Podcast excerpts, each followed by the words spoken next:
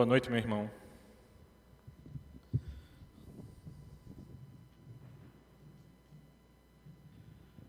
Que a graça e a paz do nosso Senhor Jesus esteja com cada um de vocês na noite de hoje.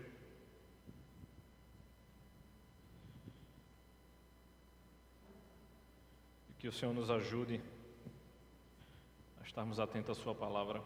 Queria convidar você na noite de hoje a abrir a sua Bíblia no livro de Atos dos Apóstolos, livro que nós estamos encerrando as exposições. Se Deus quiser, no final do mês, nós encerraremos no capítulo 25.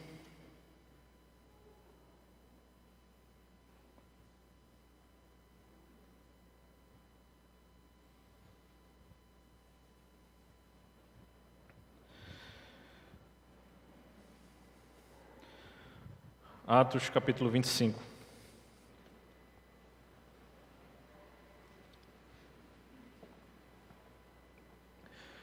Você já comprou um livro porque a capa é bonita? Eu diria que você se sentiria bastante tentado a não comprar nenhum livro da editora Cultura Cristã. As coisas têm melhorado, mas normalmente as capas não são tão bonitas quanto deveriam ser. Esse capítulo aqui, o capítulo 25, ele é um capítulo que você tendenciosamente poderia negligenciá-lo. Porque se você lê, lê-lo isoladamente, você será tentado a achar que ele não faz sentido algum. Realmente ele é um capítulo no meio de uma história. E ele só fará sentido completo o próximo domingo, né? Já fica a dica para você não faltar domingo que vem, porque a ideia será fechada no capítulo 26. E eu quero ler com você agora até o versículo 5. O texto bíblico nos diz o seguinte: Três dias depois de ter assumido o governo da província, Festo saiu de Cesareia e foi para Jerusalém, e logo os principais sacerdotes e os maiorais dos judeus lhe apresentaram queixa a respeito de Paulo. Contra ele, pediram a Festo o favor de mandar que ele fosse trazido a Jerusalém. É que eles tinham armado uma emboscada para matar Paulo no caminho. Festo, porém, respondeu que Paulo continuaria preso em Cesareia e que ele mesmo, muito em breve, partiria para lá. E concluiu: Aqueles de vocês que estiverem habilitados me acompanhem, e havendo contra este homem qualquer crime, acusem. Vamos orar, irmãos. Santo e eterno Deus, graças te damos, ó Pai. Graças te damos porque tu és um Pai amoroso que nos tem dado vida e vida eterna, Senhor. Nos ajuda, Senhor, a estarmos atento à tua palavra, atento ao teu querer, que a gente faça aquilo que tu espera que façamos, Senhor, que é a tua vontade, que é boa, perfeita e agradável. Nos ajuda a não somente aprender sobre o capítulo 25 de Atos, mas aplicá-lo no nosso dia a dia também, Senhor. Em nome de Cristo é que te oramos. Amém. Irmãos, Constantemente nós somos colocados à prova. Eu diria que tem sido um desafio cada vez maior ser cristão. A gente muitas vezes é lembrado da história da IPB, principalmente aqui no nosso estado, né, nos primeiros estados lá onde a Igreja Presbiteriana do Brasil chegou. E eu diria que hoje em dia a gente é até é, confrontado de maneira mais velada. Muitas vezes a gente acha que não está sendo insultado, mas eu diria que muitas vezes nós estamos sendo insultados. Antigamente, e eu falo disso de mais de 100 anos, os crentes no interior do estado eram chamados de bode. E porque um dos pastores tinha uma, um cavanhaque bonito feito esse aqui, tenho certeza que você acha belíssimo. Tem gente que é doida para que eu tire esse cavanhaque. Mas isso só faz com que a gente lembre de que nós seremos perseguidos, seja de maneira velada ou de maneira explícita, como muitos irmãos nossos no início do século foram, principalmente no interior do estado. Aconteceu aqui também, é, na capital. É, o reverendo Blackford, ao chegar ao Recife, é, isso acontece. E eu diria a você que isso é uma coisa que os nossos filhos enfrentaram também. E aí eu fico lembrando da minha infância. E parece até piada, viu, meu irmão? Se você é criança, meu, meu irmão e minha irmã, minha irmãzinha e meu irmãozinho. A primeira o questionamento que me fizeram, por incrível que pareça, se você tem menos de 15 anos, foi se eu poderia jogar bola.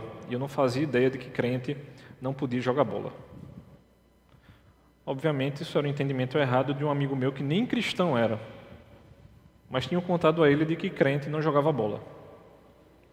E chegando eu ao seminário, um amigo meu da, da cidade de Garanhuns, ele me disse o seguinte: antes dele ir para a igreja presbiteriana do Brasil, ele frequentou uma igreja neopentecostal e chegaram para ele dizendo que criança não podia jogar bola porque a palavra futebol eram dois demônios.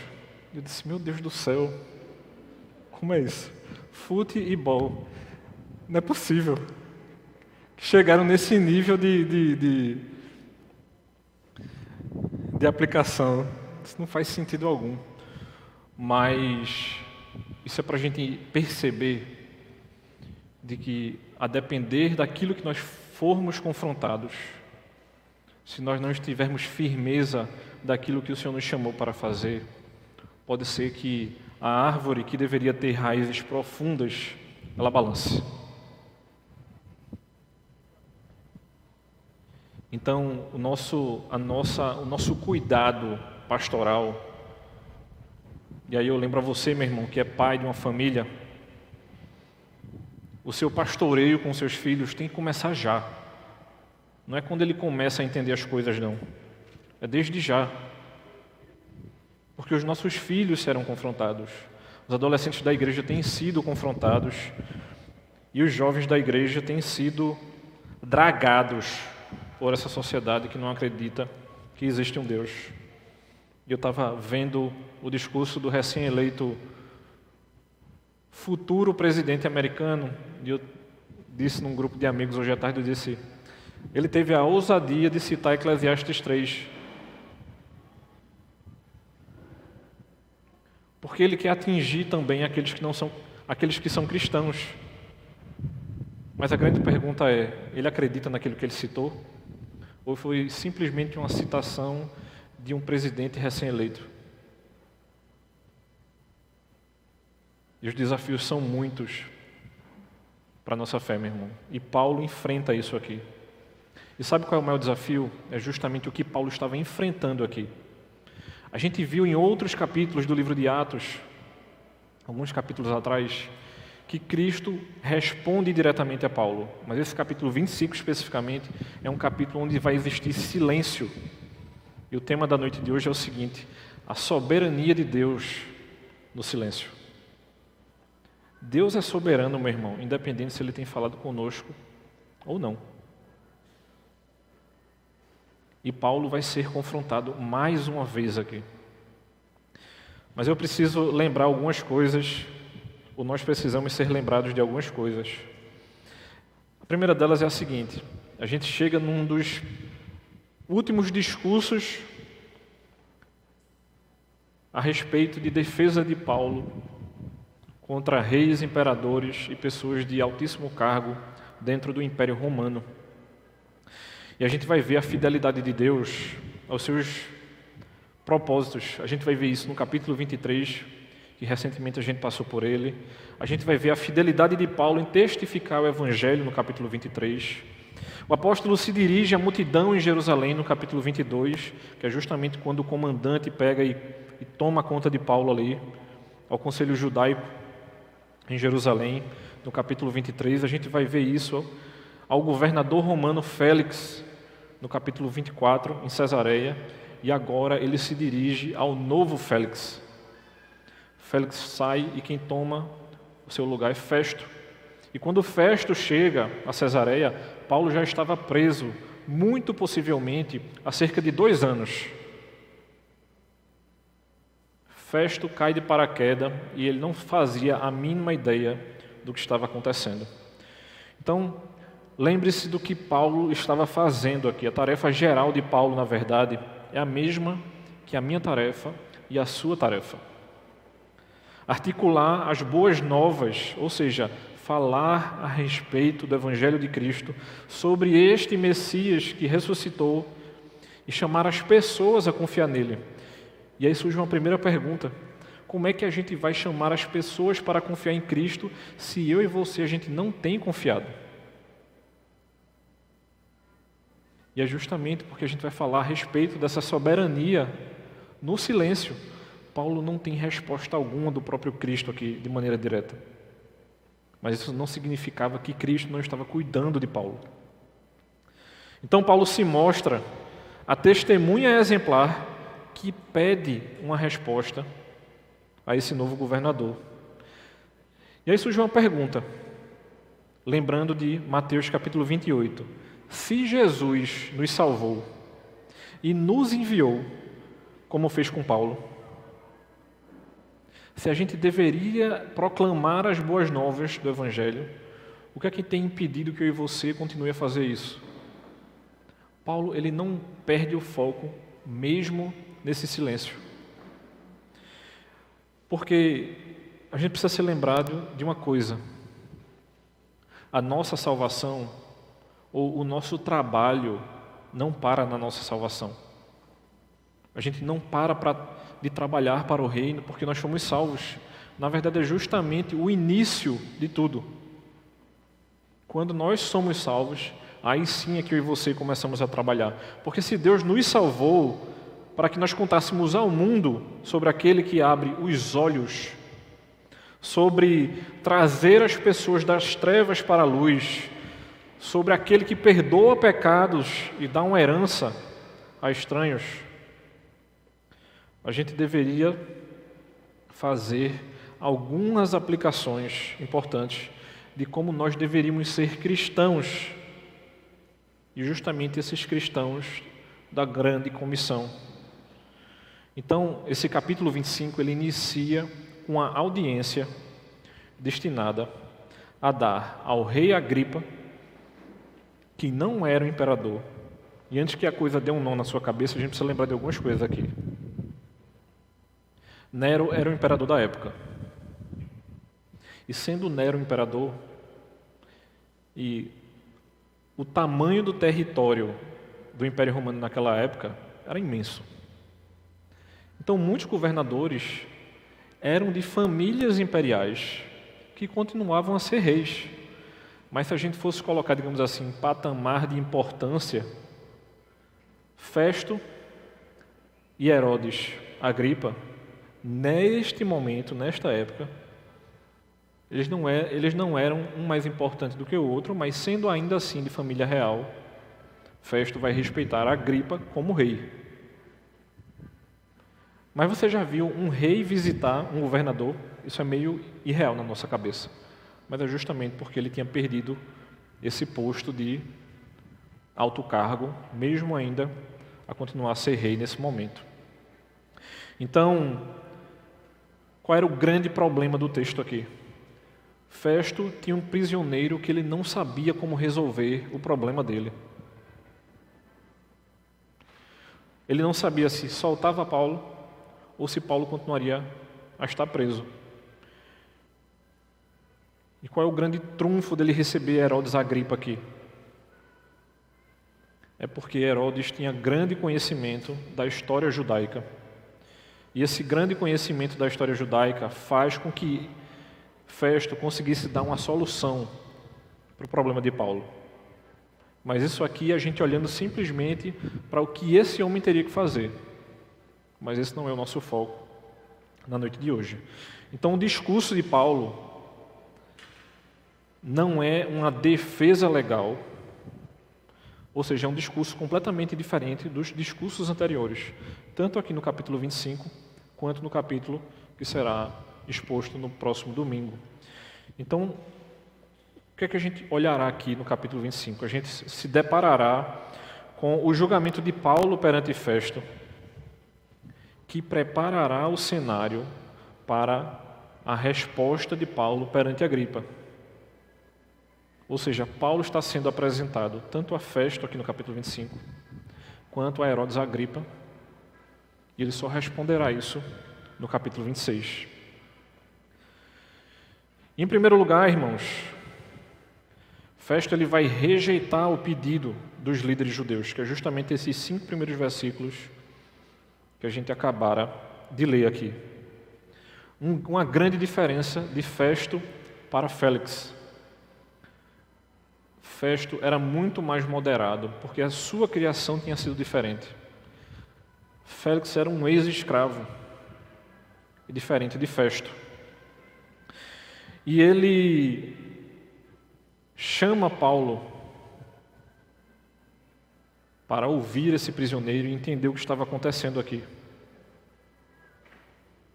Justamente porque Félix tinha sido demitido por Nero. Então, o que é que a gente precisa prestar atenção no que estava acontecendo aqui na vida de Paulo? Paulo ainda está servindo ao Senhor. O texto não é um simples relato de um prisioneiro se a gente olhar dessa maneira, deixa de ser Bíblia, deixa de ser um texto bíblico. E não é isso que está sendo apresentado para mim e para você. Então, quando Félix desiste de falar a respeito do problema de Paulo e esquece ele preso, é como se aparentemente houvesse um hiato na resolução do problema. Você pode até pensar, então Deus esqueceu de Paulo.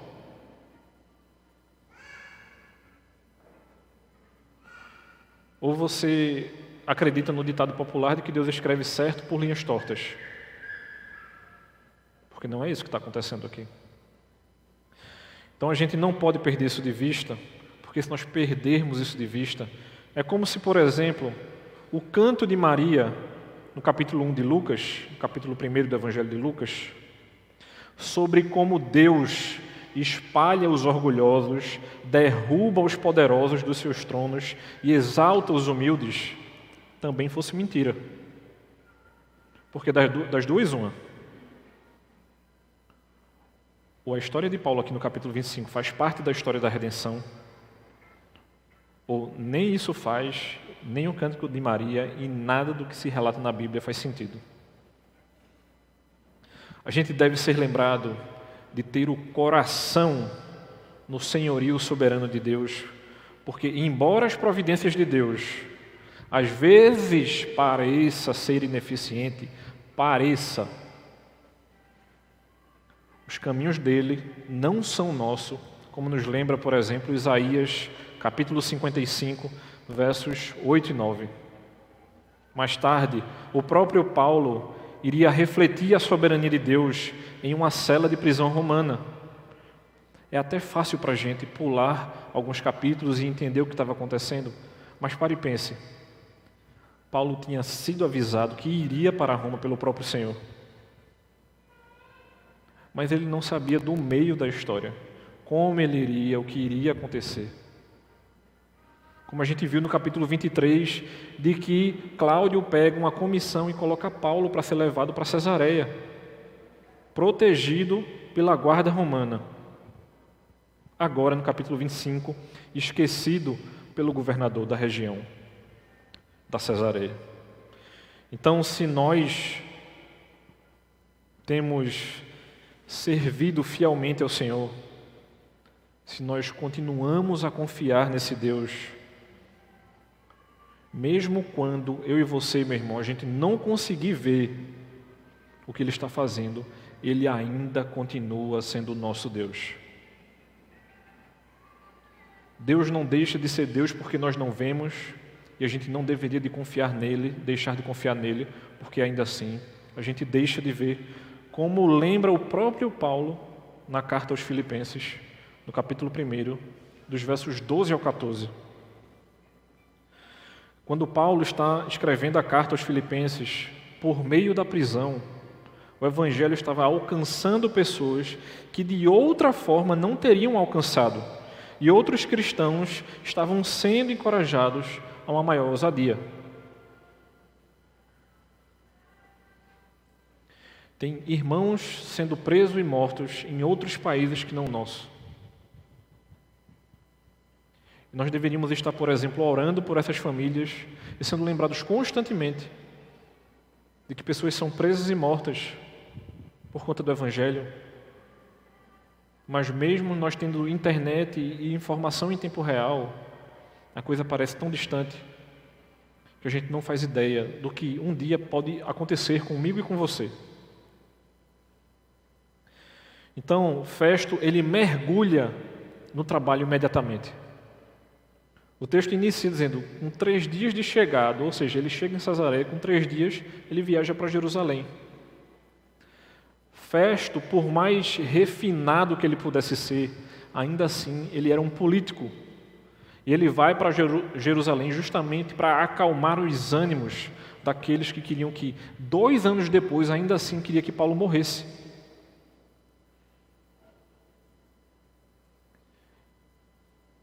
E a, primeira passada de festa é o seguinte: tudo bem, querem resolver o problema, vocês precisarão ir para Cesareia. Eu vou passar cerca de 10 dias aqui e quando eu voltar, vocês podem voltar comigo e aí sim a gente vai tratar o problema. Penso eu que ele estava achando assim: esse pessoal não vai para Cesareia, eu volto para lá, libero Paulo, está tudo resolvido. Mas não é isso que acontece. Esses homens seguem com Festo para Cesareia e ele se sente de mãos atadas. Ele precisava apaziguar as pessoas daquela região. Ele, como governador, estava enfrentando um problema seríssimo. Era uma região que estava com pouca segurança e ele, acalmando esse grupo de judeus, ele teria uma área, uma região muito mais tranquila. Então, Paulo, nesse momento, ele estava sendo massa de manobra para resolver problemas políticos mas ele sabia que Paulo, como cidadão romano, se ele fizesse isso, ele teria um problema com o próprio Nero. E aí? Teria um problema com Nero ou devolver ele aos judeus? E aí, irmãos, a partir do versículo 6, o texto nos diz o seguinte: E não se demorando entre eles mais do que oito ou dez dias, foi para Cesareia no dia seguinte, assentando-se no tribunal, ordenou que Paulo fosse trazido. Quando Paulo chegou, os judeus que tinham vindo de Jerusalém ficaram em volta dele, fazendo muitas e graves acusações contra ele, as quais, entretanto, não podiam provar. Então Paulo, defendendo-se, disse: Nenhum pecado cometi contra a lei dos judeus, nem contra o templo e nem contra César. Então Festo, querendo assegurar o apoio dos judeus, perguntou a Paulo: Você gostaria de ir a Jerusalém e ser ali julgado por mim a respeito destas coisas? Paulo respondeu: Estou diante do tribunal de César, onde convém que eu seja julgado. Não fiz mal nenhum aos judeus, como o Senhor sabe muito bem. Se de fato pratiquei algum mal ou crime digno de morte, estou pronto para morrer. Se pelo contrário não são verdadeiras as coisas de que me acusam, ninguém pode me entregar a eles. Apelo para César.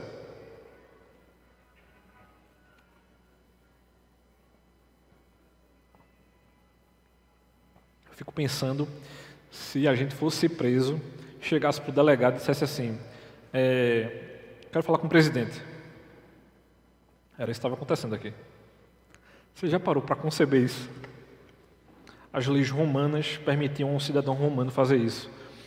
Mas eu fico tentando conceber se isso seria possível hoje. Você chega aqui na delegacia do Varadouro e diz assim: ó, oh, chama Bolsonaro, por favor, para resolver meu caso.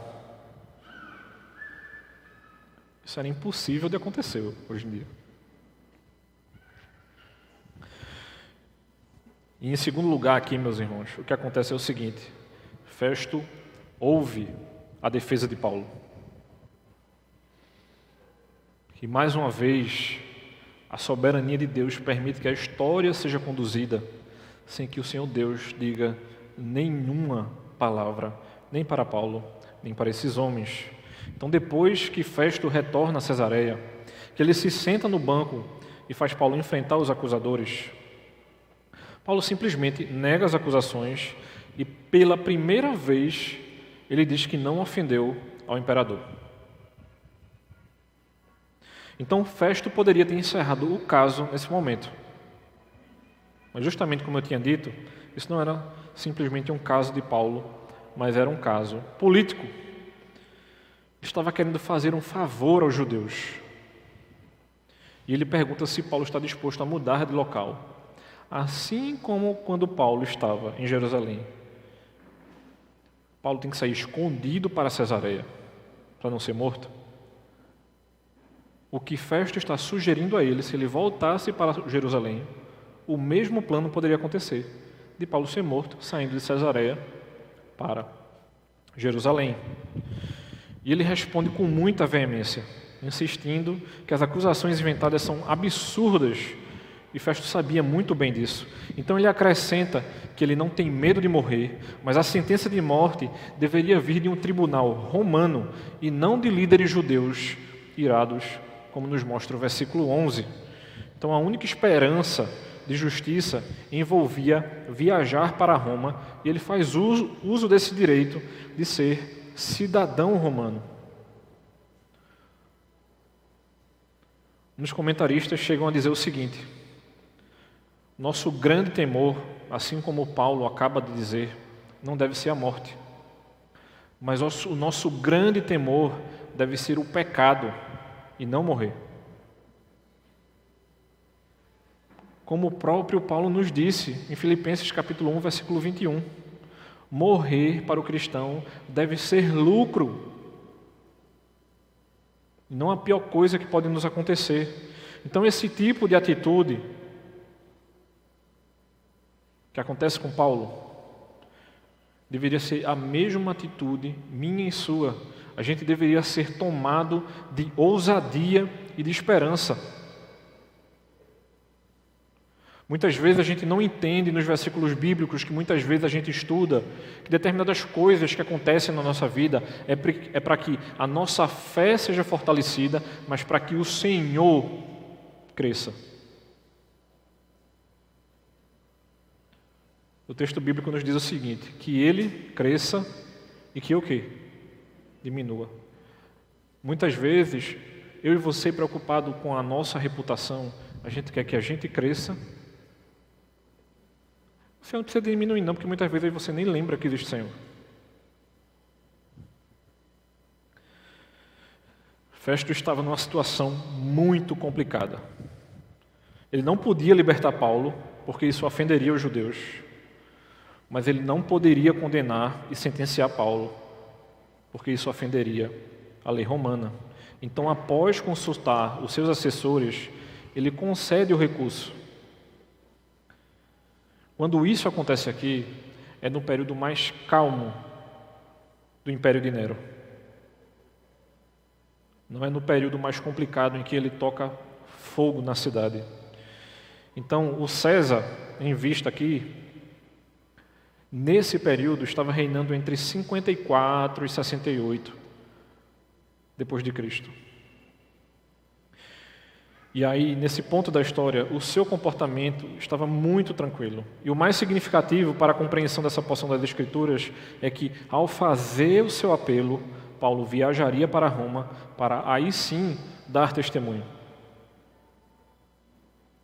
Eu não sei se você está entendendo o que está acontecendo aqui, mas cada parada de Paulo, a única coisa que estava acontecendo, e a mais importante, era que o Evangelho estava sendo pregado para reis, poderosos, governadores, e fazendo com que esses homens fossem indesculpáveis, porque eles estavam conhecendo o Evangelho de Cristo Jesus. Mas Paulo enfrentava perigos, lutas, armadilhas, e Deus ainda assim estava realizando os seus propósitos com aquele apóstolo. Se eu e você, meu irmão, chegasse numa tribo hoje e fosse morto por conta do Evangelho, o que é que a nossa família pensaria?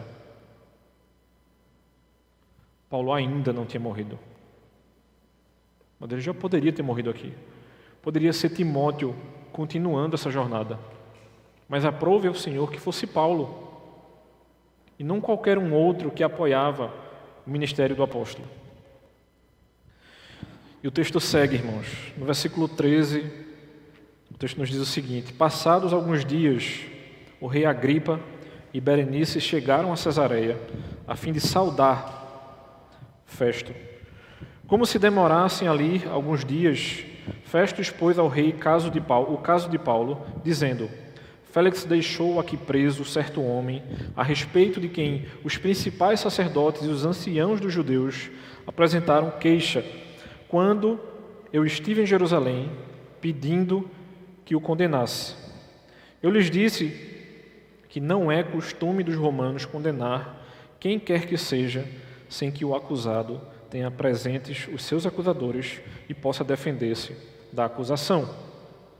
Assim, quando eles viram para cá, vieram para cá, sem nenhuma demora, no dia seguinte, assentando-me no tribunal, determinei que o homem fosse trazido, levantando-se os acusadores, não mencionaram nenhum dos crimes de que eu suspeitava, traziam contra ele algumas questões referentes à sua própria religião e, particularmente, a certo morto chamado Jesus, que Paulo afirma estar vivo. Estando eu perplexo quanto ao modo de investigar essas coisas, perguntei-lhe se queria ir a Jerusalém para lhe ser julgado a respeito disso, mas havendo Paulo apelado para que ficasse em custódia para o julgamento de César, ordenei que o acusado continuasse detido até que eu o enviasse a César. Então Agripa disse a Festo: Eu também gostaria de ouvir este homem. Festo respondeu: Amanhã você poderá ouvi-lo.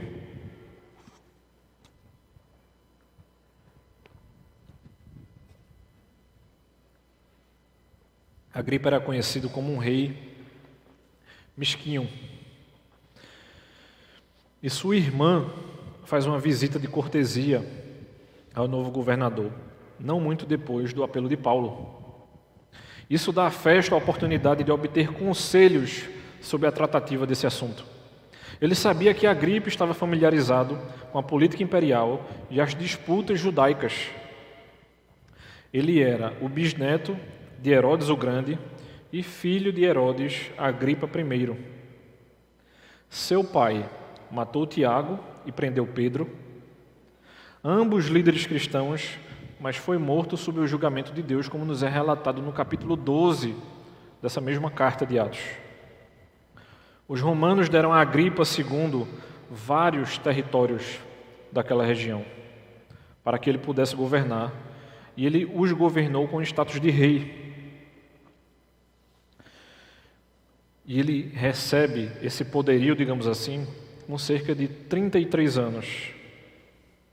Sua irmã Berenice era um ano mais nova e tinha vindo morar com seu irmão após a morte do seu marido, que também era seu tio. Veja o nível da confusão. E muitos desconfiavam que ela vivia maritalmente com o seu irmão. Nesse momento aqui. Ou seja, o incesto na vida dos líderes daquela época era uma coisa muito comum mas Agripa governava principalmente sobre a região gentílica, não sobre uma região judaica. Mas pelo fato dele conhecer, Festo sabia que ele poderia ajudá-lo. E ele vai relatar a história, como a gente acaba de ler. E ele basicamente conta duas histórias para Herodes. A história que nós vimos de Galho no capítulo 18 e a história que nós vimos de Cláudio no capítulo 23.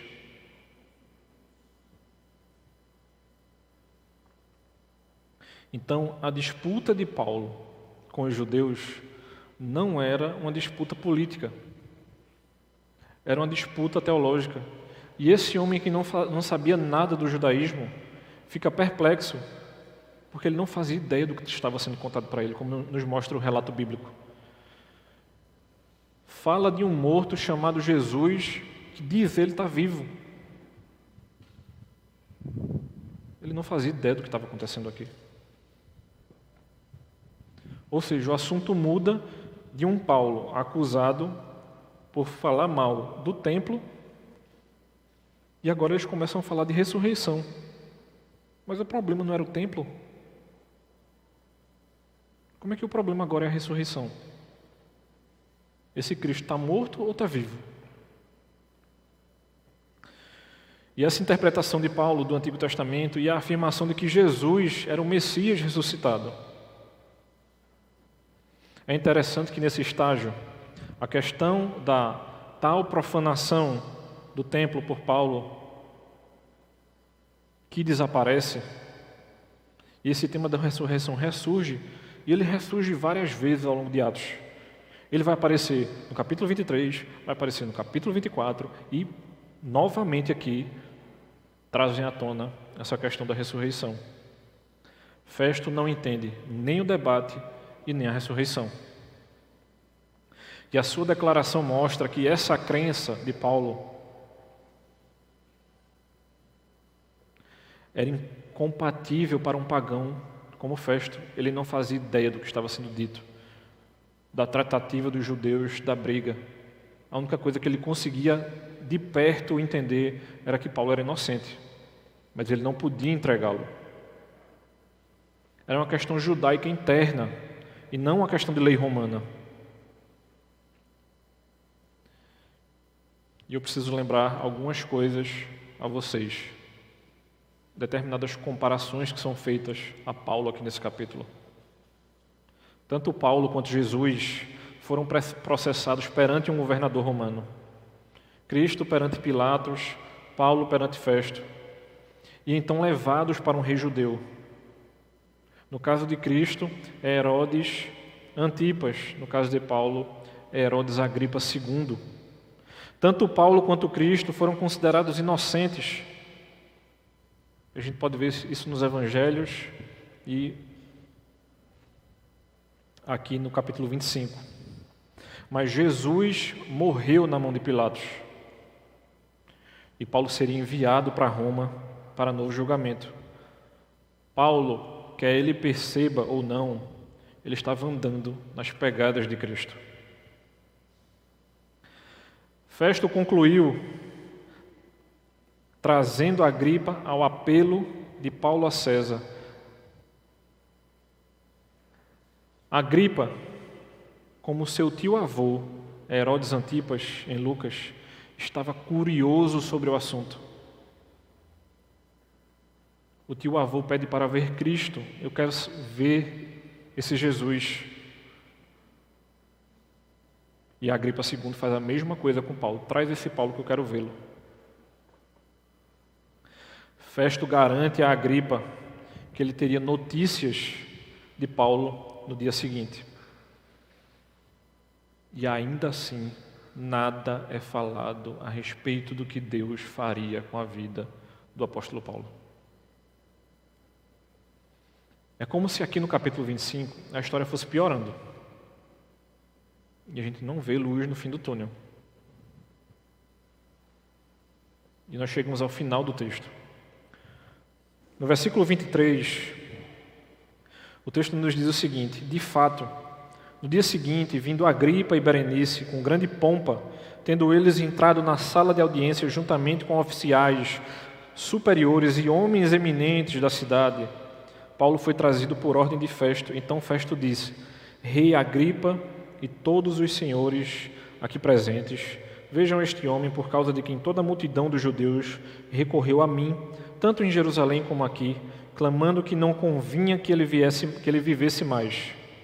Porém, eu achei que ele não tinha feito nada que fosse passível de morte.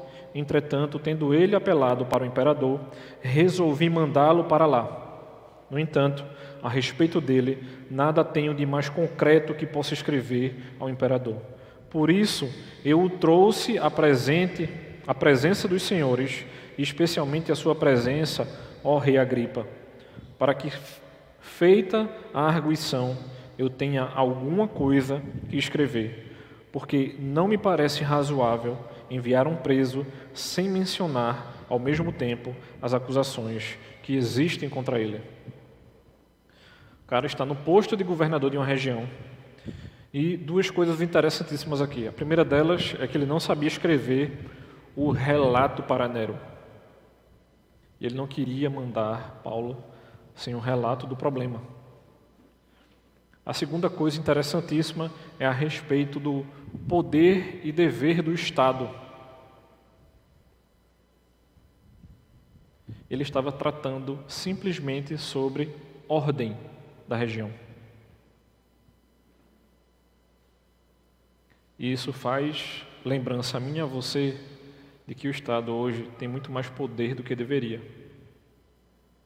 O Estado não deveria tratar sobre educação, não deveria tratar sobre saúde, não deveria tratar sobre o que acontece na minha casa e na sua, sobre as nossas famílias, porque isso não faz parte da esfera do Estado. A esfera do Estado é cuidar do bem-estar e da segurança da população. E era isso que estava acontecendo aqui.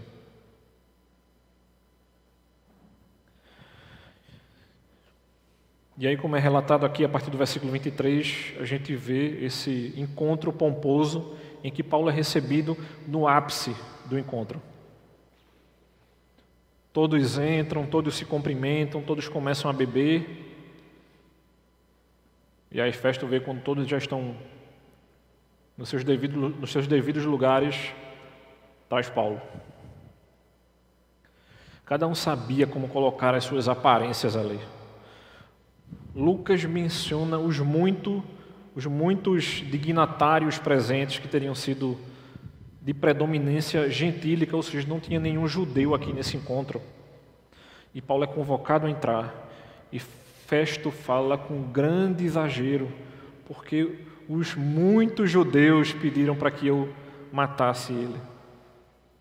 Mas não eram os muitos judeus, eram os líderes dos judeus, os líderes religiosos também assumia alguma liderança governamental. E aí Festo chega e define a agenda. O que é que vai acontecer aqui? O que é que me foi relatado e o que é que ele repassa para Herodes? Ele reúne esse grupo de pessoas para ajudá-lo a escrever um documento que ele deveria saber como escrever. E óbvio, ele não tinha ninguém para escrever nesse momento, porque ele sabia que Paulo era inocente. Como é que eu acuso uma pessoa de um crime, de um crime que não existe? Eu não sei se você lembra-se, mas no capítulo 9 do livro de Atos, Jesus promete a Paulo que testificaria perante os gentios e reis e o povo de Israel. Era isso que estava acontecendo aqui. Jesus também havia avisado previamente aos seus discípulos de que eles seriam levados perante reis e governadores, mas assegurou-lhes que lhes daria palavras de sabedoria para falar. Ele fala isso tanto em Lucas, e Paulo vai relatar também isso na segunda carta aos Coríntios. Paulo não tinha medo de falar a respeito de Cristo, independente de quem estivesse na sua frente. Ou seja, ele era uma testemunha ousada, mesmo no silêncio do seu Senhor.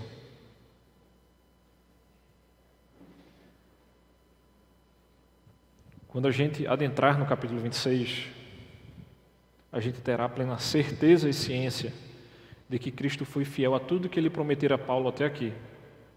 Mesmo que não haja uma palavra do próprio Cristo no capítulo 25. Nós precisamos lembrar constantemente, irmãos,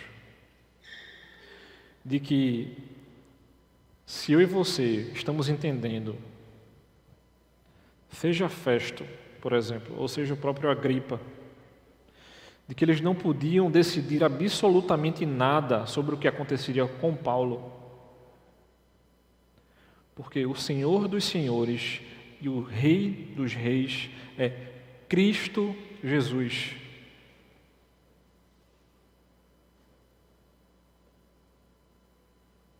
O mundo estava em polvorosa, Biden e Trump. Nenhum dos dois, até onde eu sei, é Cristo. O que pode acontecer é que você a gente pode sofrer muito mais por conta de um governo ímpio, do que nós já temos sofrido. Ele apela, ele apela para César. Em sua opinião, essas duas autoridades haviam se reunido para reunir informações para que eles pudessem dar um show àquela população reunida naquele momento. Mas o que realmente estava acontecendo, meu irmão, era que o Senhor Jesus estava cumprindo a sua agenda na vida de Paulo. Não era a agenda de Festo, não era a agenda de Félix, não era a agenda de nenhum dos possíveis Herodes e muito menos a de Nero. Era a agenda de Cristo na vida de Paulo. Era a agenda do Evangelho. Era o poder do Evangelho na vida de Paulo, para que Cristo fosse proclamado.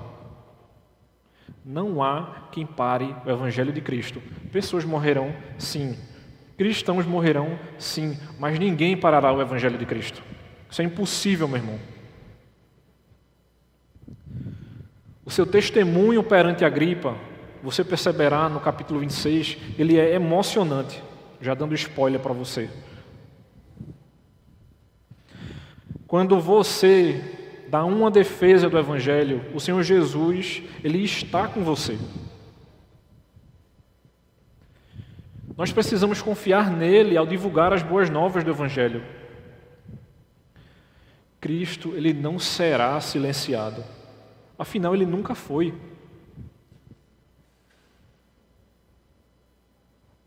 Muita gente fala de globalismo, de que não existe mais, de que querem destruir as nações. Isso pode até acontecer, meu irmão. Mas a nação santa, o povo escolhido, mesmo que nós morramos, ele não será destruído. Porque esses homens, eles não fazem ideia de que aquilo que tem acontecido aqui na terra refletirá na vida deles, porque muitos são predestinados para a perdição e não para a salvação. Enquanto Cristo silencia um capítulo na vida de Paulo, esses homens nunca ouviram Cristo falar na vida deles.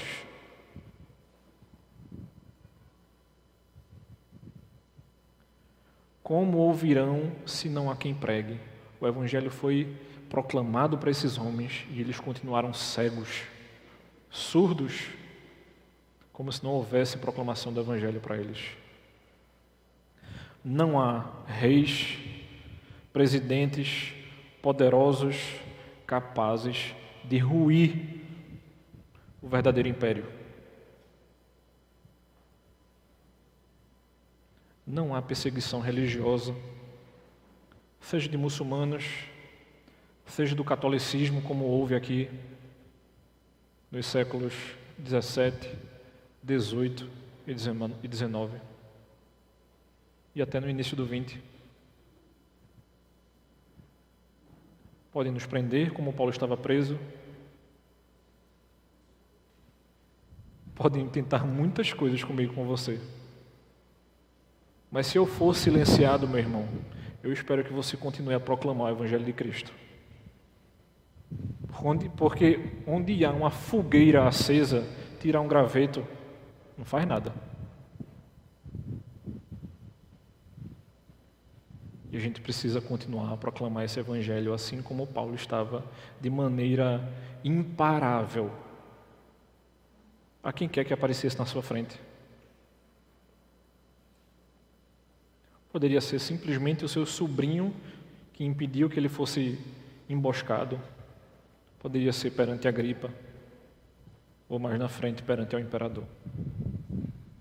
Que a gente não perca essa ousadia, porque Deus, meu irmão, Ele é soberano, falando para nós, ou não. Deus abençoe. Vamos orar?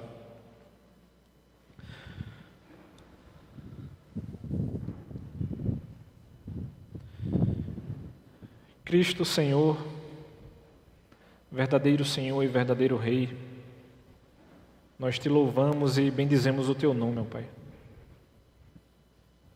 Nós nos colocamos diante de ti, Pai, diante da tua presença, como tua igreja, pedindo ajuda e auxílio, Pai, para que a gente não perca esse ímpeto da proclamação do Teu Evangelho, Pai. Assim como Paulo não perdeu, que a gente não tenha medo de falar acerca do Teu amor, Pai. Falar acerca dessa boa nova. Que as pessoas não nos amedrontem, que a gente não se deixe se entregar ao medo, Pai, mas que a gente perceba verdadeiramente que Tu és o nosso Senhor dos Senhores e Rei dos Reis. Nos ajuda, Pai, dia após dia a fazer a Tua vontade, que a gente esteja atento ao que a Tua palavra nos diz, que capítulos como esse, Pai, que a gente acabou de ler, de estudar e de aprender, Pai, sejam muito mais pólvora na chama que está acesa em nós e que essa chama continue acesa, que o teu evangelho continue a ser proclamado, Senhor. Nos ajuda, Pai. Em nome de Cristo Jesus. Amém.